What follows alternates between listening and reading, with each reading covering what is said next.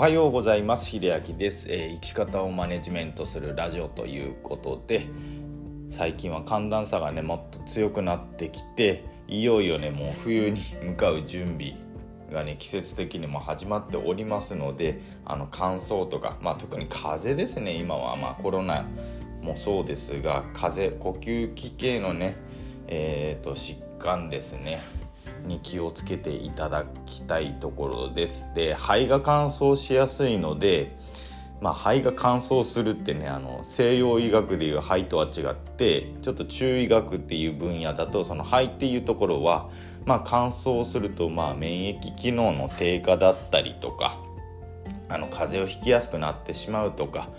あとはあの皆さんに共通するのが多分あの秋の特に夕暮れとかね物悲しくなってしまうようなちょっと黄昏れてしまうようなそんな気分によくねなられる方は、まあ、この肺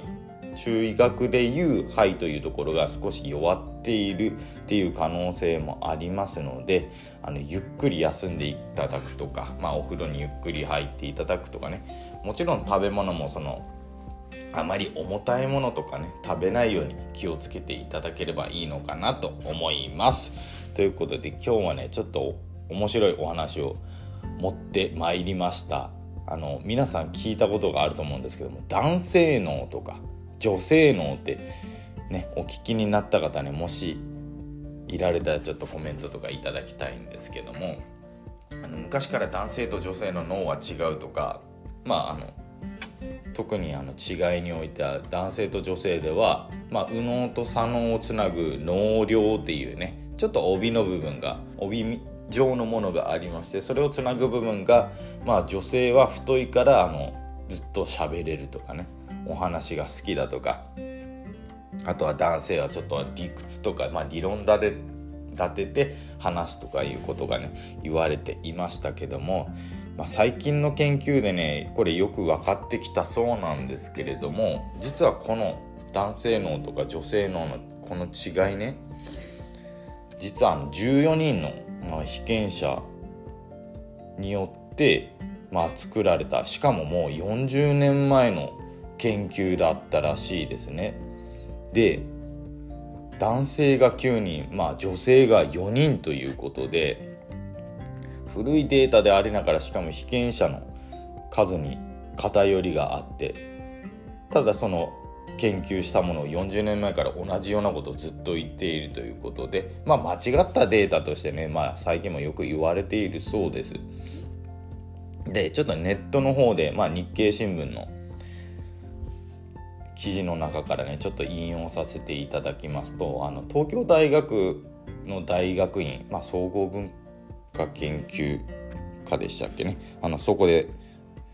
あの教授をなされている四本優子さんっていうね、まあ、教授の方がおられるんですけども、まあ、この人はあの認知神経科とかそういう専門の科なんですけどもあの、まあ、この人以外にもねこの方以外にも最近よく言われているのが男性脳女性脳とか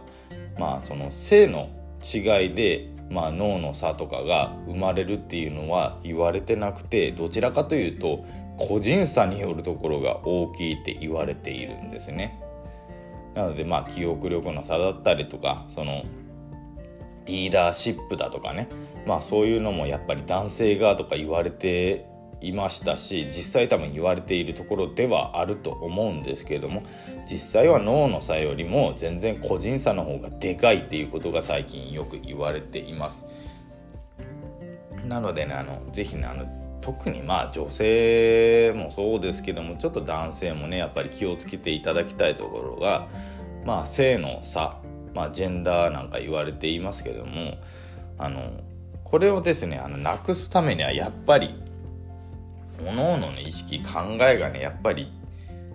アップデートされてないとこの差っていうか差によってなんか偏見を生むんではないのかなと思っておりますもしあの自分が男性である女性であるって言った時に何なんだからこうなんだっていう考え方はやっぱりその普通にメンタル的にも自分を苦しめることにもなりますんで自分が男性であるが女性であるがまあ仮にこの性の概念にとらわれなかろうがですよね。ねそういうところでもなんか自分は何なんだからこうできないとか。ではなくて自分はこういう人間でこういうことが得意だっていうね。何ができる？何が人よりも得意だっていう方に目を向けていただくとこの脳の差なんかねどうでもよくなるかなと思います。ので是非ねそういうところはちょっと意識していただきたいところかなと思います。ということで今日もあのメンバーシップ限定の放送はお話ししようかと思うんですけれども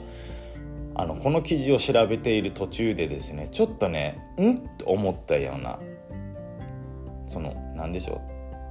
う？記事を調べているそのジェンダーレス、ね、性の差がない社会を目指すと言っているのにもかかわらずそういう記事偏りのある記事を書いてしまったものを見つけてしまったんですね。ちょっとそれについてお話ししようかなと思います。あの詳しい何でしょうその個人名とかは出しませんけども